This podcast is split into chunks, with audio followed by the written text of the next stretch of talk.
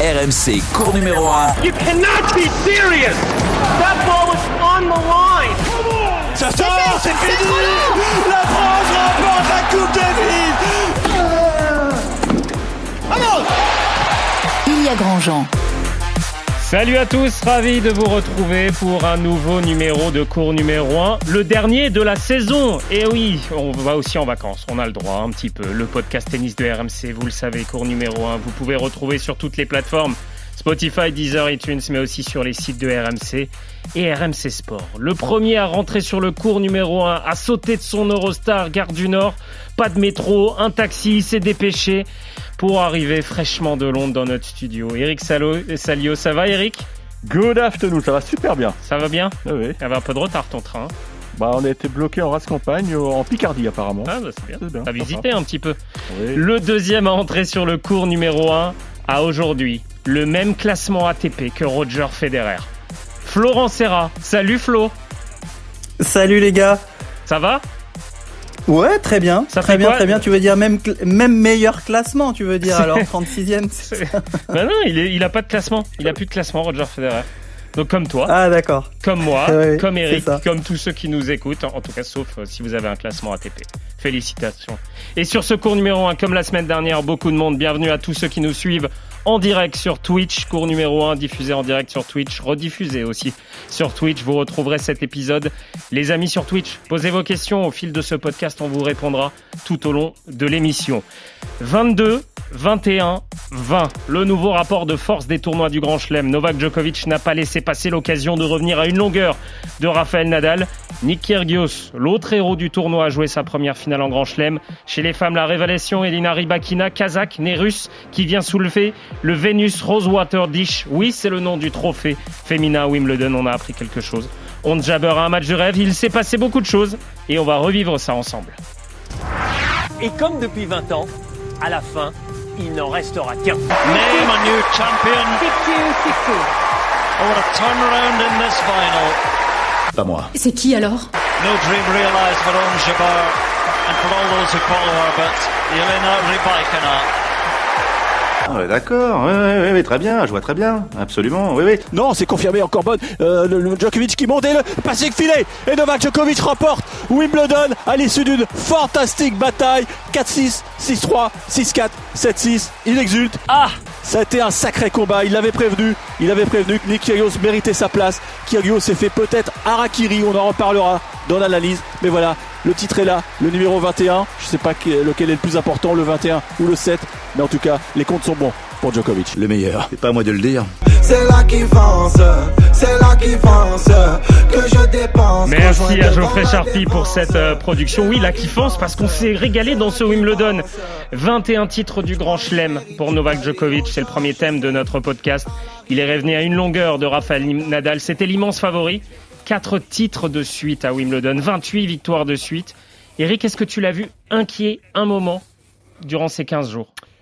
Alors, il y en a qui vont dire que je suis fou, mais même quand il a été mené 2-7-0 par Yannick Sinner, il a jamais été en danger de mort. Faut, faut dire les choses comme elles sont. Et, et ça ressemblait furieusement à la finale de Roland Garros contre Stefano Tsitsipas, où à 2-7 contre lui, eh ben, il est allé faire sa petite pause toilette, il a parlé au miroir, il s'est parlé. Je pense ce qu'il a dit, ouais. Je pense que c'est du trash talking. C'est pas des petites euh, des petites âmes à méditer. Et ça a fonctionné puisque très vite il a il a creusé le break sur l'italien et et le rapport de force s'est inversé. Donc Djokovic euh, a été ballotté, ouais, a été ballotté. Mais à chaque fois, plus le match avançait, on se rend compte que ce type est injouable sur herbe. Il est injouable.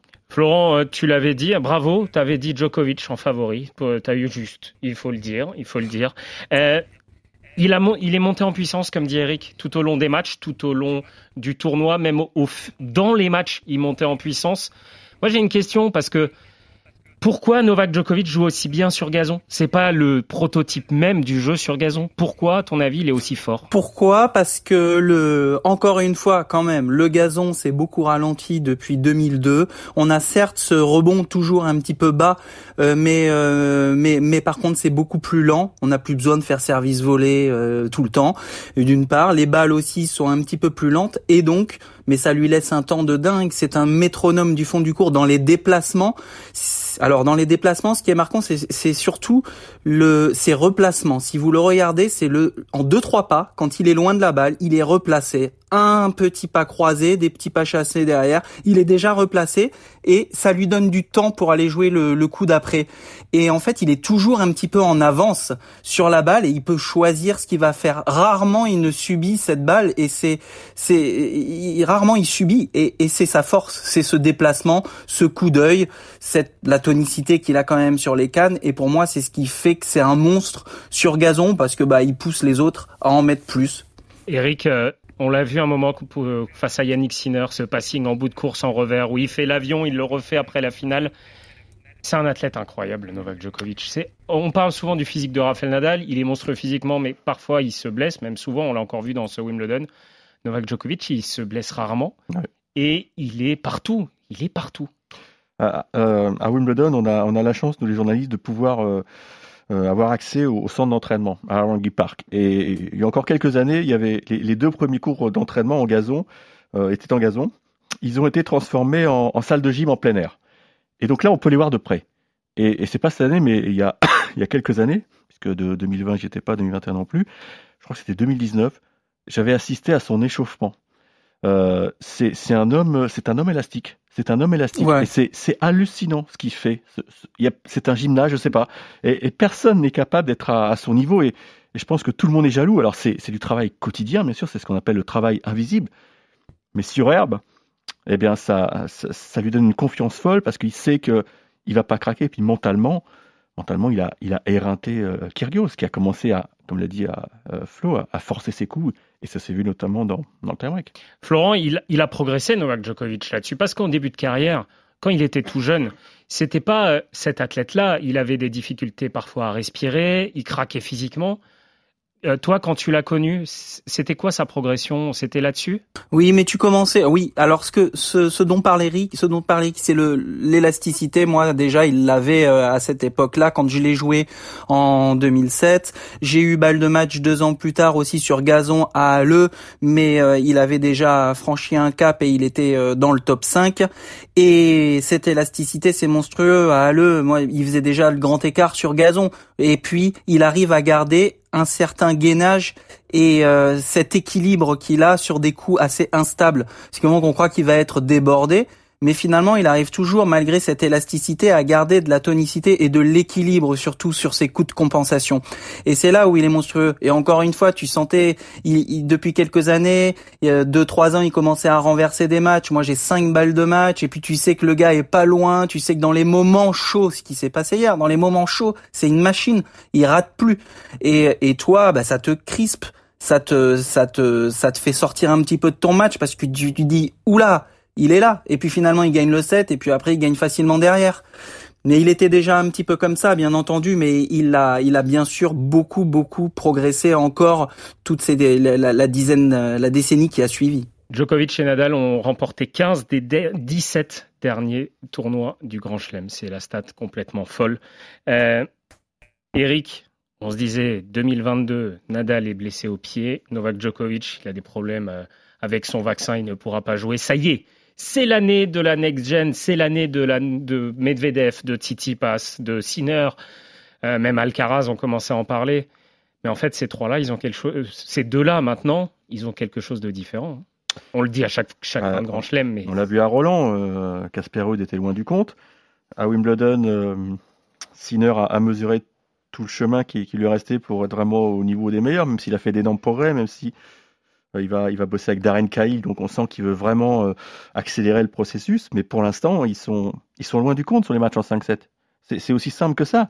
Et, et Djokovic, il, est fort parce que il leur fait ressentir ça. Il leur fait hmm. ressentir parce que hmm. souvent il y a des, il y a des points, des turning points, comme on appelle en anglais. Et, hier, ça a été euh, deux rallyes consécutifs à, euh, un partout. Voilà, un partout que Kyrgios a perdu et là on a senti qu'il commençait à tirer la langue. Il y a eu break blanc dans la foulée. Et Djokovic lui dans le second savait qu'il avait marqué des points. Florent sur sur Twitch, n'hésitez pas à, vous, à nous poser vos questions là avec vous, on est en direct et on pourra répondre. Euh, il y a Tom qui nous demande quand on voit l'emprise du Big euh, Big Three, donc les trois, alors on en a plus que deux maintenant. Est-ce qu'on peut encore s'attendre à, à deux, trois ans de domination de, de Djokovic et de Nadal en Grand Chelem? Alors Moi, c'est ce que j'allais vous dire quand vous avez parlé de Rafa, ce qu'a fait Rafa à Roland, c'est aussi monstrueux. Mais qu'est-ce que je le sens plus dans le dur et dans la lutte que quand tu vois jouer Novak Djokovic à 35 ans, ça paraît encore facile. Et t'as l'impression que autant Rafa ne va pas pouvoir forcer comme ça sur tous les, grands jours, On compte les jours pour Rafael Nadal, oui. mais pour Novak Djokovic, par contre. Euh, Alors que non je les compte moins, je le trouve plus facile, je, je trouve que c'est c'est plus ça paraît en tout cas plus simple pour lui dans les déplacements, tu as l'impression qu'il force moins, qu'il est plus en avance sur la balle, même si Rafa, là, quand tu le vois galoper, bah, c'est le coup de fusil qui part en coup droit et en revers, il a essayé aussi, euh, malgré son pied, euh, à Wim. Tu sens que dans les déplacements, il est présent, mais tu sens que c'est dur. Tu sens que il est un petit peu en lutte contre son corps. Alors que Djokovic, je sens encore qu'il peut durer plusieurs années comme ça et donc remporter encore plusieurs grands chelems. Euh, aussi. On va parler de la fin de la saison de Novak Djokovic parce que c'est la seule question et c'est peut-être sa seule limite. C'est que vous le savez, ou vous le savez peut-être pas, mais Novak Djokovic n'est pas vacciné et, et euh, pour l'US Open, eh bien pour l'instant, eh bien on ne peut pas jouer si on n'est pas vacciné. Il faut ce passe vaccinal. On lui a posé la question en, en conférence de presse évidemment sur cette US Open et sur son vaccin. Écoutez sa réponse.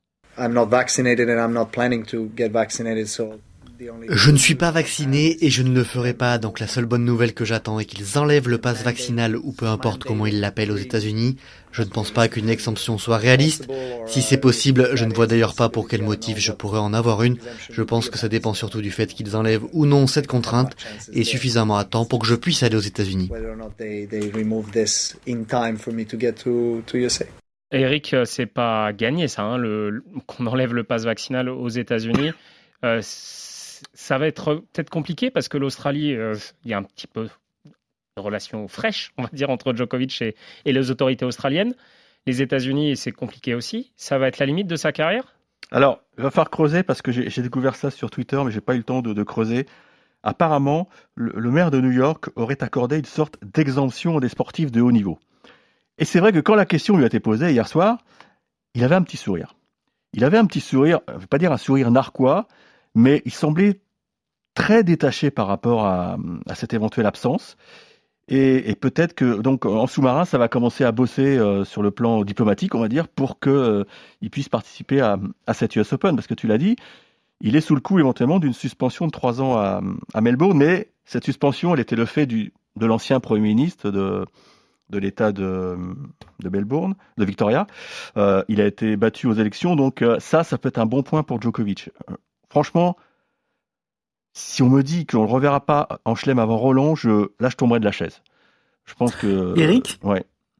C'était pas euh, le maire aussi qui avait euh, qui était intervenu lorsque Adrian Manarino avait joué Alexander Zverev, ça avait s'était monté très haut euh, puisqu'il avait été qu'à contact. Adrian, il était rentré sur le terrain, ils avaient dû attendre longtemps avant de rentrer et attendre l'accord finalement de, de pouvoir rentrer sur le terrain aussi. Donc c'est un peu différent de, de l'Australie. Adrian résidait dans un comté qui était différent du comté où était situé l'US Open.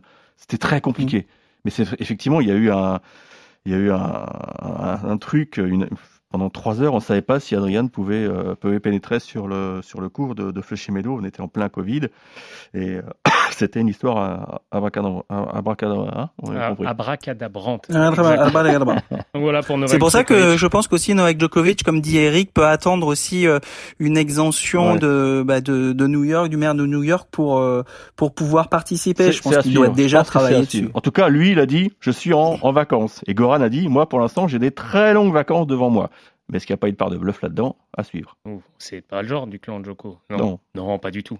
Euh, avant de passer juste à Kyrgios, il y a, il y a Ricardo qui nous demande sur, sur Twitch est-ce que vous pensez qu'il y a des tennisman qui vont marquer autant l'histoire du tennis que Nadal et Djokovic?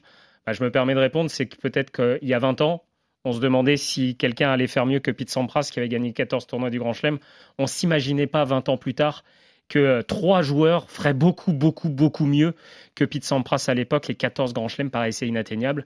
On y est déjà largement, donc on va pas se projeter. Hein. Peut-être qu'une pépite, et peut-être même Carlos Alcaraz, dans quelques années, gagnera 15 euh, fois Roland et 8 fois l'US Open. Hein. On verra. On verra, mais en tout cas, c'est compliqué. Je voulais revenir évidemment sur l'autre événement de ce Wimbledon. Même le principal événement, peut-être pour certains, c'est le finaliste. Nick Kyrgios en finale de Wimbledon. Il a joué sa première finale du Grand Chelem. Euh, Florent, en milieu de semaine, il y a une semaine, on faisait ce podcast à, mi-chemin et on se disait pourquoi pas Pourquoi pas Il a l'air sérieux. On se méfiait parce qu'on se dit à chaque fois il peut dégoupiller. Eh bien, il l'a fait, Nick Kyrgios. Il a été même impressionnant en finale. Il n'est pas passé à côté de sa finale. Non, et moi j'avais un petit peu peur aussi de l'enchaînement des matchs, surtout euh, Nick Kyrgios qui se complique un petit peu la tâche au premier tour. Finalement derrière, il, continue. Et là où j'ai eu peur, moi, pour tout vous dire, parce que tu as posé la question en début, à un moment donné, j'ai eu peur, c'est contre euh, Brandon Nakashima. Oui. Et il commence à se toucher l'épaule. Alors, en plus, contre Nakashima, qui ne dit strictement rien, Kyrgios a vraiment été, euh, on va dire, euh, un peu introverti, contrairement à d'habitude. Il a pas trop, il s'est pas trop exprimé. Et puis commencer à regarder son clan, à dire non de la tête, parce qu'il avait vraiment l'épaule qui lui faisait mal. Et j'ai dit, bah, si l'épaule commence à lui faire mal, on le connaît. Nick Kyrgios, il risque de s'agacer. Et bah, physiquement, ça va pas tenir. Et puis les, le, les cachets, l'anti-inflammatoire a fait, a fait effet. Et puis il a eu la journée de récup. Et puis après, sur Garin, tu le sentais vraiment au-dessus. Donc euh, là, j'avais beaucoup moins peur. Mais sur Nakashima, j'ai été très inquiet d'une part physiquement et euh, et puis qu'il lâche dans la tête, mais il n'a jamais lâché dans la tête, même si c'est il est un peu sorti euh, de ses matchs, il n'a jamais lâché, sauf si j'ai envie de dire un petit peu Djokovic qui l'a aidé à lâcher progressivement hier en l'amenant dans des rallyes longs. J'ai jamais vu un Nick Kyrgios aussi patient hier euh, que que lors de la de toute la quinzaine et trop patient peut-être parfois et Djokovic l'a amené volontairement là-dedans en le retournant et il l'a un peu Ouais. fait dégoupiller euh, C'est surtout en ça. en- au quatrième. Novak Djokovic, on le sait, c'est le meilleur Au relanceur. C'est le meilleur relanceur du monde. C'est peut-être le meilleur relanceur de l'histoire. hein. Ça doit se jouer peut-être avec André Agassi, qui était un relanceur incroyable. Euh, Mais il l'a fait jouer. Il l'a fait jouer. Il a retourné tous ses services. Euh, Eric, il a profité du forfait de Rafael Nadal blessé aux abdos en, en demi-finale. Tu penses que ça lui a servi, desservi, ou ça n'a rien changé parce qu'il y a toujours un rythme en Grand Chelem? On dit toujours que c'est jamais bon de ne pas jouer euh, en grand chelem, ça fait une trop, trop longue coupure et je pense qu'il en a souffert parce que parce qu'il a hum, il a mis beaucoup il, il a eu trop de temps pour réaliser qu'il était en finale. Et d'ailleurs, il l'a dit le, le donc Il n'avait pas dormi. le forfait de Nadal intervient le jeudi soir et on le voit nous le vendredi matin en conférence de presse et là il nous dit franchement j'ai eu une nuit terrible quoi, j'ai eu une nuit terrible, j'ai dormi une heure. Et je pense que les nuits suivantes, il l'a confirmé, n'étaient pas, étaient pas bonnes. En plus, il, il, il a pas vraiment de coach. Il, a- il a son équipe, mais c'est des potes, quoi. C'est des potes. Et, et, et c'est pour ça aussi qu'il l'a perdu, cette finale. Parce que hum, je pense que il y a personne qui était là pour le cadrer. Euh, et quand il a commencé ses crises, euh, low 40, 40 love, euh, il, il est devenu dingue. Et, et c'est là que, dans le, dans le, dans le direct, je que dis. quelqu'un peut le calmer? Voilà, c'est que je dis, il s'est peut-être fait harakiri parce que, et il a reconnu en conf de, de presse, euh, ce qu'il a impressionné chez, chez Novak, c'est son calme. C'est son calme. Le mec n'est jamais déstabilisé, alors que lui, tu sens qu'à la moindre étincelle, ça peut partir en vrille. Et c'est ce qui s'est passé parce que le tie-break, il le débute très mal, et on sait qu'un tie-break du, du quatrième où il a besoin de remporter ce tie-break, tu fais pas une deuxième. Euh, à- fait une double faute. Ouais, elle, est pas loin, elle est pas loin effectivement, mais est-ce que c'est utile dans un tie-break d'offrir le premier point comme ça à ton adversaire qui n'attendait que ça? Écoutez, Nick Kyrgios, après la rencontre, euh, on lui a posé la question euh, voilà, comment il se sentait sur cette finale. Je n'étais pas censé être finaliste à Wimbledon, surtout quand on voit d'où je viens et tout ce que j'ai traversé. Je me sens juste ridicule d'être là à parler en tant que finaliste. Bien sûr, je suis honoré d'avoir pu me battre contre le meilleur. Il est d'ailleurs l'exemple que tout est vraiment possible. De voir quelqu'un comme moi capable de jouer contre Djokovic et de faire durer la partie 3 heures en finale de Wimbledon, c'est plutôt cool. Euh, Attends, Eric, je, je voudrais rectifier. On ne peut pas le- lui laisser dire je, je me sens ridicule. Le ridiculous en anglais, ça veut dire c'est complètement dingue. quoi. C'est Ouais. dingue que je sois là. Donc euh, bon, voilà, c'est une petite. euh, oui, c'est une. c'est un faux ami, un- mais c'est pour vous dire que. Mais il l'a dit. Il, il a cru que le train de la gloire était passé. Hein, Mm. Et c'est vrai qu'il faisait, il faisait rien depuis, depuis, depuis quelques années. Sur le cours, on lui a demandé est-ce que tu veux revenir là? Enfin, celle qui faisait l'interview d'après-match sur le cours, tu veux revenir? Il a dit non, c'est trop dur. Euh, c'est beaucoup trop dur d'arriver en finale d'un grand chelem. Flo, j'avais une question et, et Tom euh, 6988 là sur, sur Twitch a exactement la même question. Est-ce que c'est le coup d'une fois, ton avis, de Nick Kyrgios En gros, euh, voilà, c'est, il a eu aussi un parcours euh, Nakashima, Garin, un forfait en demi, où tu penses que ça peut complètement lancer sa carrière et euh, enfin, le, le motiver à refaire ce, ce sérieux-là sur 15 jours? Moi, je pense que ça peut le motiver, mais par contre, euh, encore une fois, euh, euh, s'il y a un tournoi qu'il n'a pas envie de jouer, ou un il va jouer un adversaire, ça va un peu mal se passer, ça, ça lui casse un peu les pieds, il va lâcher. S'il avait gagné Wimbledon, Là, je me pose vraiment la question parce que je sais que pour lui, et puis d'ailleurs, on en a parlé dans, dans les médias, s'il gagne Wimbledon, c'est vraiment ce pourquoi il était conditionné dans le tennis. Gagner le tournoi il ferait une Ashley Barty, à ton avis? Il ferait une Ashley Barty, à ton avis? C'est-à-dire annoncer je sa pense retraite? que... Ouais, je pense que le fait de gagner Wimbledon, ça lui aurait peut-être mis un, un coup dans, dans, dans, sa motivation. Le fait d'avoir fait finale, peut-être qu'il va se dire, la prochaine fois, il est pour moi. Et par contre, je le vois mal... Euh, euh, jouer euh, une saison pleine encore une fois et aller jouer sur terre battue et aller jouer des tournois 250 euh, qui ne le passionnent pas. Je pense qu'il va choisir ces tournois, mais il va falloir les choisir correctement pour qu'ils gardent un rythme parce que tu peux pas te permettre contre des joueurs aussi comme Djokovic, comme les tous les meilleurs, comme les joueurs du top 10, peut-être même un petit peu au-dessus, à ne pas jouer pendant un mois, un mois et demi, arriver sur un tournoi et puis faire tout péter. Il a failli le faire. Hein.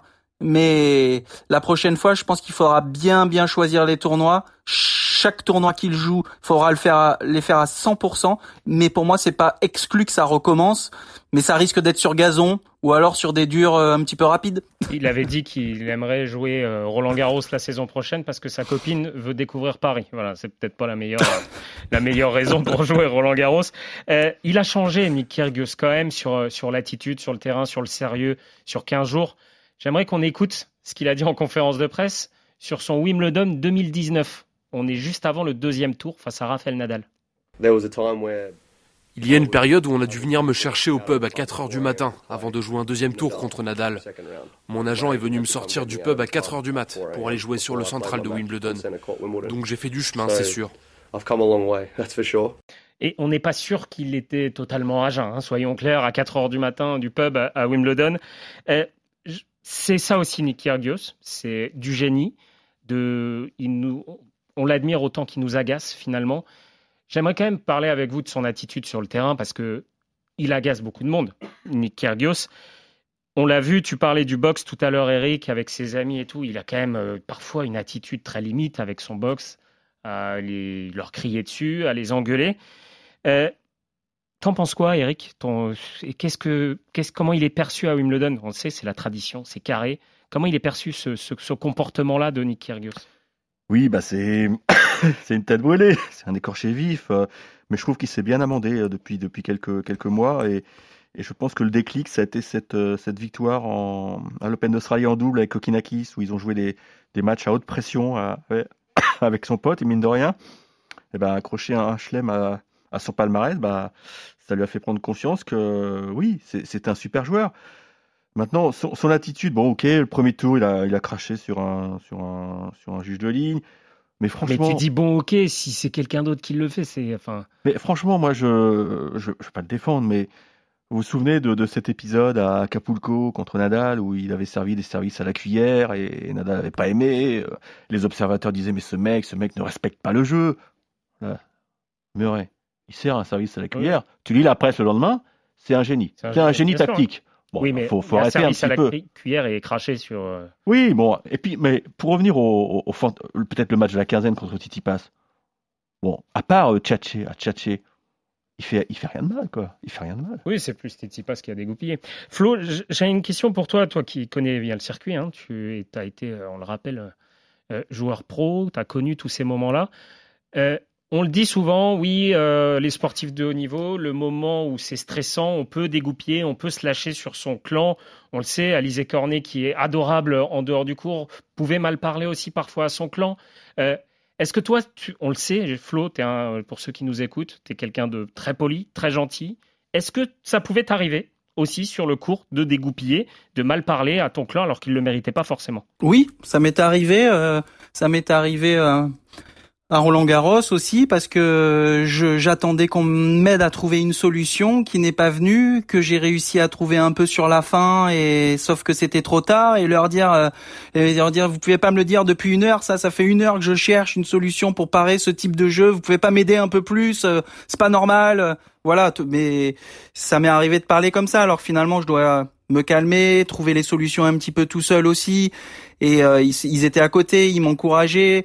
Et ça m'est arrivé bien sûr sur le terrain de, de à un moment donné d'être dans un moment où c'est un peu compliqué et qu'on m'encourage et j'avais pas envie qu'on m'encourage à ce moment-là et puis de regarder et puis de faire chute avec le doigt alors qu'ils sont en train de m'encourager, tu vois. Ouais, c'est des petits, c'est à mon échelle, à mon échelle. Je vais jamais, je vais cracher sur euh, en direction de quelqu'un ou quoi que ce soit, mais sur le terrain, euh, bah, ça m'est arrivé de cracher sur le cours aussi en direction du sol et c'est pas propre. Quand je vois un joueur le faire, j'ai envie de lui dire mais arrêtez de faire ça quoi. Mais, mais c'est, c'est, ça m'est arrivé de le faire, tu vois. Les Eric, joueurs, les mais, joueurs euh, ont, ont besoin de s'extérioriser et on l'a vu aussi hier avec Djokovic à un moment, à un moment clé du match. Complètement. Il n'arrivait plus à, à retourner Kyrgios et à 40-0, il commence à, à, à parler mal à, à, son clan en disant j'arrive plus, j'arrive plus. Et c'est au moment où il le débreak, où il le break. Amélie Mauresmo, si à un moment elle a arrêté avec Andy Murray, c'est qu'elle en avait marre de, de, se faire parler mal. Il faut dire les choses comme elles sont. Donc, euh, mais non, mais Murray parle très mal à son entourage. Ah oui, ouais.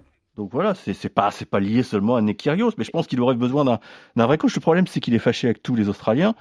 On l'a vu les les déclarations de Pat Cash, euh, Philippe Poussis, qui était à Wimbledon, puisqu'ils ont joué le tour des légendes, ils lui adressent pas la parole. Quoi. Même les anciens, il n'y a pas un mot Philippe sympa Poussis pour qui lui. est avec Stefano Tsitsipas d'ailleurs hein, sur, ouais, ce, en plus. sur ce Wimbledon. Voilà, donc tu vois, il, ça, ça l'a comment il, il, est un peu seul contre tous, et, et je pense que ça n'arrange pas sa situation. Et puis il a besoin aussi, je pense, de Nick, Nick Kyrgios à un moment de ce, cette adrénaline, cette tension pour, euh, pour se relancer, pour se, se motiver. On l'espère pour le tennis aussi parce qu'il fait du bien. Nick Kyrgios, ça change de ce qu'on a pu voir. On espère qu'on le reverra. En tout cas, il a joué sa première finale de Grand Chelem. Il a remporté le premier set avant de subir la loi de Novak Djokovic, mais comme les 27 autres avant lui, hein, puisque Novak Djokovic remporte son 28e match et son 21e titre du Grand Chelem. Messieurs, on va passer au tournoi féminin. Euh, Elina Rybakina, c'était pas forcément la, gros, la petite cote avant le, le, début du tournoi. On la connaissait. Personne l'avait cité, je crois. Non, non, non, non, non pas, pas, du tout. On va être très franche, très franc. Une Kazakh née russe. Quand on sait que les Russes et les Biélorusses étaient interdits à, à Wimbledon, c'est assez euh, cocasse, on va dire. Eric, décris-la nous. C'est euh, une grande longiligne qui frappe fort des deux côtés, qui n'a pas de point faible. J'ai bien résumé? Ouais, c'est ça. très timide. Euh, très timide, qui, qui, qui, qui, a été formée au Spartak Moscou. Et puis, il y a un moment, bah, elle était en concurrence avec d'autres joueuses. Et, bah, ceux qui, qui prennent des décisions, euh, ils ont dit, écoute, on te, met de côté. Donc, elle, croyait encore en elle, mais elle pouvait plus s'entraîner. Elle n'avait plus de moyens financiers. Et, on savait, le Kazakhstan, ça faisait quelques années qu'ils achetaient, entre guillemets, des, des joueurs. Donc, en... Euh, Boublik, euh, il y en a d'autres. Hein, euh, elle, elle, a, elle, elle, a saisi la perche, quoi. Elle a saisi la perche. Et c'était il y a 4 ans, donc tu vois, on peut pas dire qu'elle elle ait changé sa, sa, sa nationalité euh, juste avant Wimbledon. Oui. Ça a été le cas d'une joueuse en double, je sais plus. Euh... Kukushkin voilà. aussi était passé kazakh, il y en a eu pas mal. Hein, sûr, il y a ouais, eu plein, non, mais ils ont fait leur marché. D'ailleurs, ils ont eu des, des très ouais. bons résultats en Coupe Davis, hein, les, le Kazakhstan. Et puis là, chez les filles, bah, c'est bah, c'est tant mieux pour, pour elles, hein, parce que euh, grâce au Kazakhstan, elle a pu euh, avoir des, moyens. Et puis, c'est une fille qui était très forte, euh, qui avait très très bien démarré l'année, je crois, en 2019, et puis qui a, qui a, été freinée par le Covid. Mais elle a un potentiel extraordinaire, parce que la manière dont elle a brisé euh, Simone Alep et Ons Jabber, bah, c'est propre. Hein. 3-6, 6-2, 6-2 en finale contre euh, Ons Jabber. Flo, il y a un petit air de, Maria Sharapova, non, chez Lina Rybakina? Elle est grande, elle sert très bien. Euh, puis c'est fort des deux côtés, quoi. Qu'est-ce qu'elle sert bien, en effet. Et... Alors autant moi, j'avais eu comme Eric euh, un super sentiment et en, en regardant euh, Anisimova qui frappe très fort, mais alors avec encore plus de constance là, ce qu'elle a montré, Rybakina au service, les angles qu'elle a aussi et les effets en seconde balle. Et c'est vrai que du fond du cours, je trouve que elle se déplace encore mieux. Et elle qui avait perdu sur Alep déjà en menant un set, en menant break, là je l'ai trouvée d'un calme, elle aussi, et je me suis fait la réflexion, un peu comme tout le monde je pense, mais sur Jabber, oh là là, ça y est, dès qu'elle prend des amortis et trois slices, elle part en, elle part à la faute et, euh, et elle sort de son match, et elle a réussi à se calmer un petit peu, à en mettre un petit peu moins, à être plus patiente et à attendre la bonne balle, et elle a super bien réagi, et c'est ce qui a sorti un petit peu Jabber qui a voulu encore plus varier et euh, un peu comme sa demi parfois contre contre j'ai envie de dire le même style de jeu de, de Tatiana Maria euh, ça a donné des choses un petit peu étranges mais quelle constance et quel calme aussi chez Rybakina oui euh, presque trop calme on a envie de dire d'un point de vue extérieur ouais. au moment de la balle de match où on avait l'impression que qu'elle avait gagné, euh, je sais pas, euh, au, au, au, Monopoly. Euh, on a plus d'émotion nous quand, quand on fait un bon podcast. Bref, euh, Je voulais parler d'Onde Jabber aussi parce que c'était euh, voilà, c'était un peu notre. euh, elle et Tatiana. Maria, on avait très envie qu'elle qu'elle qu'elle aille au bout de ce Roland Garros. Eric, elle est passée un petit peu à côté ou, ou simplement elle est tombée sur plus forte? On le sait que mentalement, parfois il peut y avoir des trous d'air, comme à Roland Garros où elle n'avait pas bien géré ce début de tournoi. Euh, Ouais. Qu'est-ce qui s'est passé? C'est dur à analyser. Je, je pense qu'elle s'était mis une énorme pression parce qu'elle s'endormait tous les soirs sur son téléphone portable avec la, en page d'accueil le, trophée de Wimbledon. Donc euh, c'était une manière de préparer euh, sa victoire, de visualiser, euh, puisqu'elle travaille aussi avec une, préparatrice mentale. Et je pense aussi l'attente au pays devait être énorme. la déception aussi que, ses parents n'aient pas pu venir parce qu'ils n'ont pas eu le visa. Alors est-ce on sait pas trop s'il y a eu un petit souci avec les Britanniques ou si les parents ont oublié de faire la demande? C'est un peu flou parce que tout de suite elle a voulu démonter euh, le, le petit clash diplomatique. J'ai du mal à y croire sur euh, sur ça, mais c'était peut-être trop de pression. Et puis euh, bon, elle a elle a encore un jeu perfectible parce que le problème c'est que parfois elle se perd. Elle sait faire tellement de choses que qu'elle se perd dans, dans ses stratégies. Elle a un plan A, après elle passe au plan B, et puis elle revient au plan A, puis elle passe au plan C. Et quand une fille qui joue un peu de la même manière, euh, bah, elle, a, elle a subi quoi. La, la cadence était folle, faut le reconnaître. Oui, hein. puis ap- après, les Ribakina étaient monstrueuses, hein, il faut le dire aussi. euh, voilà, c'était la plus forte hein, sur cette finale et sur ce tournoi, tu l'as dit. euh, elle a détruit Simona Alep en, en 2-7 assez, euh, assez rapidement. On va écouter Onze Jabber. Voilà, elle retient quand même du positif, la Tunisienne. C'était pas prévu que je gagne maintenant, mais je pense que j'étais mentalement, physiquement, tout, j'étais prête pour pour vraiment gagner ce tournoi. Après, bah une finale, ça arrive que que ça passe pas très bien et en plus, elle a très bien joué, donc euh, pour moi, je peux pas vraiment trop mettre de pression sur moi et c'est pour ça que j'essaie d'être plus positif pour le futur. Voilà, et on lui souhaite, Onze Jabber, évidemment, elle est numéro 2 mondiale, la, la Tunisienne, euh, elle met numéro 5 ce Ouais, elle a perdu trois places. Elle a perdu trois places. Avant de parler de, je pense, notre coup de cœur à tous sur ce tournoi de Wimbledon, c'est Tatiana Maria. On a une petite surprise pour vous dans quelques instants. Euh, Peut-être euh, le coup de cœur, ça sera Tatiana Maria. Le coup de gueule, eh ben, c'est ce classement ce lundi. Parce que voilà, c'est une décision toujours un peu bizarre. Vous le savez, il n'y a pas de points sur ce, sur ce Wimbledon. Euh, J'ai noté quelque chose. Rafael Nadal passe de numéro 2 à numéro 3. Bon, voilà, il fait demi-finale. Novak Djokovic, euh, grand vainqueur de ce tournoi de Wimbledon, passe de la quatrième place à la septième place. Nick Kyrgios, bravo à lui, hein, première finale en Grand Chelem. Du coup, la récompense, on passe de, on passe, on perd 29 places par rapport à ce qu'il aurait pu espérer. Et puis Tatiana Maria, qui aurait dû être 34 et 98e joueuse mondiale.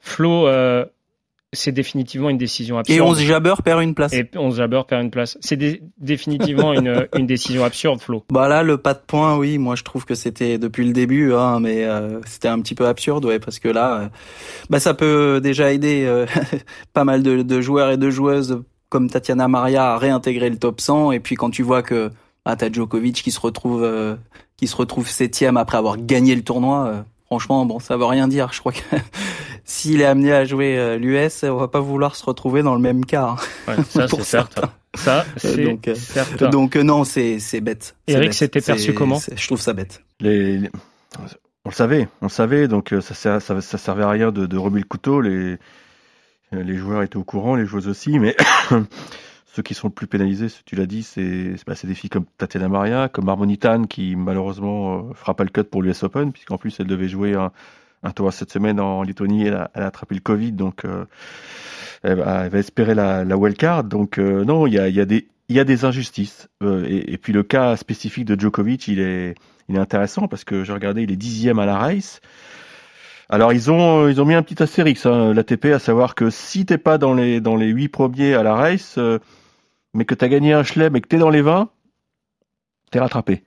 Mais est-ce que Novak Djokovic sera dans les 20 à la race C'est un règlement qu'on vient d'inventer avant Ouais, Wimbledon, ouais. ça. hein, Bien oui. sûr, ouais. Hmm. Bah oui, parce que tu peux pas te permettre de ne pas avoir Novak Djokovic euh, au Master. Oui, mais il faut assumer jusqu'au bout. Si tu prends une mauvaise décision, assume Je jusqu'au pense bout. qu'ils ont compris qu'ils ont pris une mauvaise décision. Ils ont voulu faire, œil pour œil, dent pour dent. Euh, Oui, mais c'est les joueurs qui payent, bref. c'est les joueurs qui payent, on est d'accord. Je pense qu'une une, une grosse amende aurait été. D'ailleurs, il y a eu une amende, euh, une grosse amende. Quand tu touches au porte-monnaie des, des Anglais, tu, tu, tu, tu touches juste. Mais non, non, là, c'est grotesque. C'est grotesque, faut dire les choses. C'était la dernière de la saison de, de cours numéro 1. Donc déjà, Merci à mes deux compagnons qui sont ici, Eric Salio. Merci beaucoup, Eric. Merci à pour toi. cette saison. Merci beaucoup, Florent Serra, d'avoir été avec nous. c'était un plaisir toutes de- les- de toutes les saison, semaines. Toutes les semaines. Et On même a à peine parlé d'Armoditane, qui est fantastique ce on match. en a parlé la semaine dernière. Ah oui, c'est vrai. Il est fatigué, Eric. Ah oui, hein, oui, il je est fatigué. hein, le train sera très vite. Levé à hein. 5h30. euh, Puis merci aussi à Anthony Reich qui a été avec nous là pendant une bonne partie de la saison. Là, je l'envie pas, hein, parce qu'il est dans un joli bled apparemment. Anthony, Ah, Ouais, oui. il suit l'Euro féminin, c'est À bien. Sheffield- quand même. Il dort à Sheffield, c'est l'une des villes les plus laides de- d'Europe. hein. Et puis merci à Amandine S. Et vous savez quoi? Pour l'occasion, c'est notre petite surprise. Et ben Amandine, elle est avec nous. Salut Ah. Amandine. Salut. Merci d'être avec ça nous. va? Amandine. Pour la dernière, Amandine S. qui est avec nous. Ça va Amandine? Bah oui, écoutez, ça me fait super plaisir d'être avec vous. Ça pousse? Ça pousse bien là. Ouais, parce que pour ceux qui Bientôt nous... Ah, là, c'est bien. hein. Pour ceux qui nous écoutent, Amandine attend un heureux événement. Ça sera une petite fille qui, dans 20 ans, soulèvera le trophée de Roland Garros. On compte sur toi, Amandine. Voilà. Tout se passe bien. C'est- pour bientôt, là, non? T'es- t'es- on- Très bientôt, dans moins de, de 4 semaines, ouais. Ouais. Et puis, on annonce la canicule. Tu vas passer des super moments, toi, dans les Ah prochains. ben là, je, là, je me régale. T'as regardé Wimbledon un peu quand même? J'ai regardé de mon canapé, j'ai j'ai pas travaillé, hein, j'ai juste regardé les matchs qui me faisaient plaisir. Ouais, et puis Amandine est au bord de la piscine, donc tout va bien. Amandine, Voilà. on voulait garder notre coup de cœur du tournoi avec toi. Pour une Oui. bonne et simple raison, c'est que notre coup de cœur du tournoi, c'est évidemment Tatiana Maria, maman de deux enfants, demi-finaliste de ce tournoi de Wimbledon, qui a poussé Hans Jabber au troisième set avant de s'incliner. Toi qui es enceinte, Oui. toi qui veux revenir, c'est Oui. forcément une source d'inspiration, Tatiana Maria. Bah, pour la petite anecdote, Tatiana, c'est déjà la première personne qui a su que j'étais enceinte. Oh, ça va être la Voilà. marraine, sans, sans nous spoiler. je sais pas encore, mais euh, voilà, elle a même su avant mon compagnon que j'étais enceinte. Euh, c'est elle qui. Et vous étiez euh, ensemble quand tu l'as su ou? Euh, non, on n'était pas ensemble, mais euh, en fait, voilà le projet que j'avais. J'en ai pas mal discuté avec elle, et puis euh, voilà, pour moi, c'est une inspiration parce qu'elle nous prouve à toutes que, que c'est possible hein, d'être maman et d'être joueuse à la fois. Et euh, elle a encore euh, très bien montré cette semaine, donc euh, voilà, chapeau à elle et, et vraiment très contente pour elle. Je l'ai pas encore eu là depuis depuis la fin de Wimbledon. J'attendais un peu que ça redescende. Et par superstition, je voulais pas lui écrire pendant le tournoi. Mais euh, ça m'a fait énormément plaisir et, euh, j'étais très émue de, voir toutes ces images. Et Charles-Édouard Maria, la semaine dernière, dans, cours numéro 1 qu'on a eu, son mari et son entraîneur nous disaient qu'elle était encore plus forte après le deuxième enfant. Euh, toi qui vas vivre ça dans quelques mois maintenant, c'est quoi? C'est parce que le plus important est ailleurs maintenant, donc on se relâche un peu, on apprend plus de choses. À ton avis, ça vient de quoi? Euh, ben, avec Tatiana, on a un peu le même tempérament, c'est-à-dire qu'on on- le tennis nous tient énormément à cœur. On veut toujours très bien faire, on est toujours très très exigeante. Euh, on vit très mal les défaites aussi. Et euh, je pense le fait justement de, faire un enfant, ça nous fait relativiser. Voilà, on sait qu'on n'a plus que le tennis dans notre vie, qu'on a cette vie de famille. Et, et à partir de ce moment-là, à partir du moment où on est vraiment heureuse dans notre vie à côté, le tennis, je dirais pas qu'il passe dans un second temps, mais voilà, ça nous permet de relativiser et, d'être heureuse quoi qu'il arrive. Euh, Tu continues à t'entraîner là? T'es à 8 mois un Non. peu, un peu plus de 8 mois là, c'est c'est plus possible là. Tu... Non, le, le seul entraînement que je fais, c'est de la natation dans la piscine. Oui, ça c'est parce qu'il fait chaud et que tu vas te, tu vas te, te rafraîchir. Hein. Faut pas nous la faire Oui. à nous. hein. Non, je profite pour une fois de, de, de rien faire. Eh ben, profite, Amandine. Merci beaucoup d'avoir pris un peu de temps avec nous. Plein de bonheur, évidemment, Amandine, même si on... Avec grand plaisir. cours numéro m'a 1 fait sera au courant. plaisir. Eric, tu avais Ouais, une question j'ai pour j'ai deux, Amandine? trois choses à dire. c'est- Ça, ça ressemble à des, des coups de cœur ou des kiffs. Euh, parce que donc, euh, quand j'avais un peu de temps, j'allais me balader à Rangy Park. Et notamment dimanche matin, euh, les joueurs n'étaient pas encore à l'échauffement. Et il y en a un qui a joué tout le temps. C'est le petit Stéphane Djokovic. Oui, c'est vrai. Et alors, c'est fantastique parce qu'il jouait avec l'un des fils Brian. Et je peux te dire que ça triche. Ça triche déjà à cet âge-là. Et il y en a une qu'il va falloir surveiller. Je pense que tu la connais, euh, Amandine.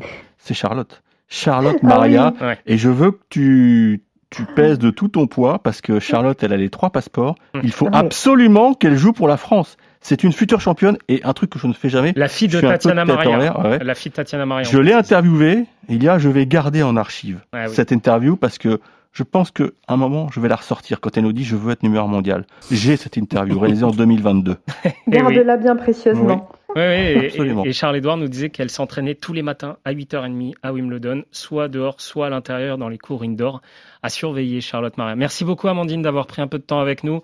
Remerciements à nouveau pour Eric et pour euh, Florent Serra. J'ai quelques remerciements encore pour cette saison. Et le premier, c'est forcément Geoffrey Charpie. C'est un peu le, le chef d'orchestre de cours numéro 1. C'est le boss. ça. Sans lui, Bravo. rien n'est pareil et rien n'est possible. Donc un immense merci à Geoffrey Charpie qui prend le temps, qui va Bravo, chercher Geoffrey. des choses et qui est d'une gentillesse incroyable. Merci à Julie Deroux qui est à ses côtés en régie et qui est aussi la chef d'orchestre de cette émission. Merci à Arthur Robert qui chapeaute tout ça et tous ceux qui ont travaillé sur cette saison. Roxane Lakuska, Maxima Bolin, Kylian Verov, désolé si j'en oublie. Et merci à vous qui nous écoutez. Forcément, chaque semaine, c'était un plaisir cette saison. On se retrouve l'année prochaine. On revient très vite. Merci à tous. Passez une excellente journée sur RMC. Ciao. RMC, Cours numéro 1.